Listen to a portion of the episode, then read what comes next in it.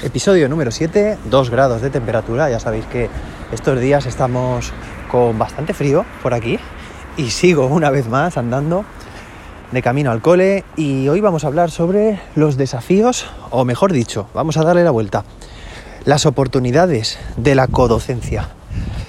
Está claro que, bueno, pues que es algo a lo que, bueno, tradicionalmente no estamos acostumbrados, la codocencia, es decir, que dos o más docentes estén dentro del mismo aula, pero no solamente digamos que entra un profe, que a veces pues, puede ser alguien de apoyo, o bueno, o algún especialista de PT, eh, logopeda, AL, pueden entrar al aula para hacer su función específica con uno o varios alumnos, no, no estamos hablando de eso. Eso para mí no es la codocencia. La codocencia, co, es entre iguales, y quiere decir que ambos docentes, o si hay más, pues, pues también, están ejerciendo las mismas funciones. En este sentido, yo reconozco que, que tengo mucho que aprender, que estoy aprendiendo mucho también, por supuesto. Ya son varios cursos los que estamos haciendo esto en el, en el cole, no muchos, pero parece que cada, cada vez pues quiero darle un, un golpe de tuerca más, ¿no? Evidentemente son recursos que tenemos en el aula, a veces entran a mi aula, otras veces entro yo a la de otros y otras. Y para mí la idea fundamental es poder aprovechar al máximo esos recursos, ese recurso doble o, o mayor o triple que podemos tener en el aula. Ya digo, no solamente con una focalización individual o de un pequeño grupo por parte de este otro o esta otra docente que entra al aula, sino con, digamos, ampliando el punto de mira y haciendo que ambos o ambas tengan el mismo, el mismo rol. Aquí surgen muchas oportunidades, muchas posibilidades, como te indico en el título de este episodio. Considero, te voy a contar varias y seguramente este episodio pues lo amplíe dentro de un tiempo cuando haya aprendido más, si me compartís también más, más ideas, más información, pues mejor. Por ejemplo, considero muy importante que ambos profes, o tres, vamos a decir los codocentes, para decirlo en genérico, aprendan, se aprendan los nombres de los alumnos, aunque esa persona solo entre a clase una vez o una hora a la semana, pero es importante que sepa dirigirse a los alumnos y que intente, bueno, que interiorice esa clase, esos nombres como, como propios, como de su propia clase, ¿vale? Es decir, pues eso, familiarizarse con los nombres de la clase. Esto es fundamental para poder dirigirse a ellos. Yo reconozco que aquí tengo que mejorar un poco porque en mis clases siempre intento, hago un esfuerzo y lo consigo, ¿no? Aprenderme los nombres en los 10 primeros minutos que estoy con los alumnos mediante alguna dinámica y que en este caso también debería hacerlo. Me cuesta más, al final lo consigo evidentemente, pero tendría que hacer un esfuerzo por hacerlo antes. Más posibilidades, tenemos la opción, bueno, más posibilidades, esa era una orientación, una recomendación.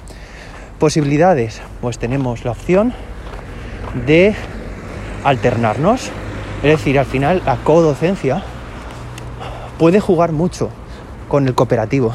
Igual que hacemos cooperativo con nuestro alumnado, distintas dinámicas, la podemos hacer también entre los distintos docentes. Una de ellas serían, bueno, pues las acciones alternadas. Es decir, un profe realiza una acción que puede ser más instructiva, mientras otro al mismo tiempo está más... No, voy ya, estoy ya llegando, estoy grabando un episodio. Hasta luego. Bueno, acabo de saludar a, mi compañera Ana. bueno, como veis esto sin edición, espontáneo, como sale. Bueno, os estaba comentando que era eso, que, podéis hacer acciones alternadas, es decir, mientras uno hace, realiza una instrucción más, más directa, el otro se puede encargar más de la supervisión, de, reforzar esas, esas explicaciones, de aportar más material, Luego también, y evidentemente este, estos roles se alternan, ¿vale? Luego también podemos jugar, esto es muy importante, con el cambio o con la asignación de determinados grupos. Es decir, nuestros alumnos están trabajando en una tarea, de manera que si hay, por ejemplo, seis grupos en clase, cada profe se reparte seis tres grupos. Y de esta forma conseguiremos que, bueno, pues que la atención pueda ser mucho mejor, más, más focalizada ¿no? hacia estos alumnos y no eh, nos estamos centrando en 25 o 30 alumnos, sino que nos estamos centrando en la mitad. Y esto es muy beneficioso. Tenemos, tenemos muchas más opciones, porque aquí creatividad al poder. O sea, en realidad yo estoy simplemente intentando pensar, reflexionar. Estoy en plena avenida, así que se escucha bastante, bastante ruido de coche, ya sabéis. Yo simplemente estoy aprendiendo, reflexionando sobre la práctica y proponiendo a mis compañeros cuando soy apoyo yo, o sea, cuando soy yo el codocente o cuando entra un codocente o otro profe, otra profe a, mi clase.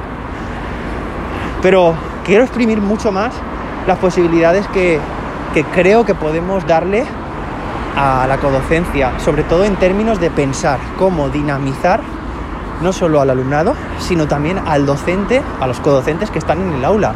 Ya digo, se me ocurre, y lo tengo siempre en mente, que el aprendizaje cooperativo tiene mucho que aportarnos, que siempre estamos, bueno, siempre, eh, yo siempre lo, hago así, pensando de forma eh, más estructurada, más formal de cara a mi alumnado, y evidentemente pues trabajo junto con, compañeros, ¿no? Y considero que de forma cooperativa, pero en este caso también dentro del aula, el cooperativo creo que puede jugar un rol muy interesante. Espero que simplemente este episodio plante la semilla de que necesitamos más ideas y más opciones a la hora de hacer codocencia. Porque la codocencia es un desafío como he empezado diciendo, pero nos puede ofrecer muchísimas oportunidades que todavía, bueno, yo por lo menos desconozco, desconozco y me gustaría aprender. Si quieres conocer más sobre mis publicaciones o sobre mis cursos, entra en José con guion josé-david.com. Hoy es viernes, nos vemos el lunes con más episodios. Descansa, que tengas un buen fin de semana y que la innovación te acompañe.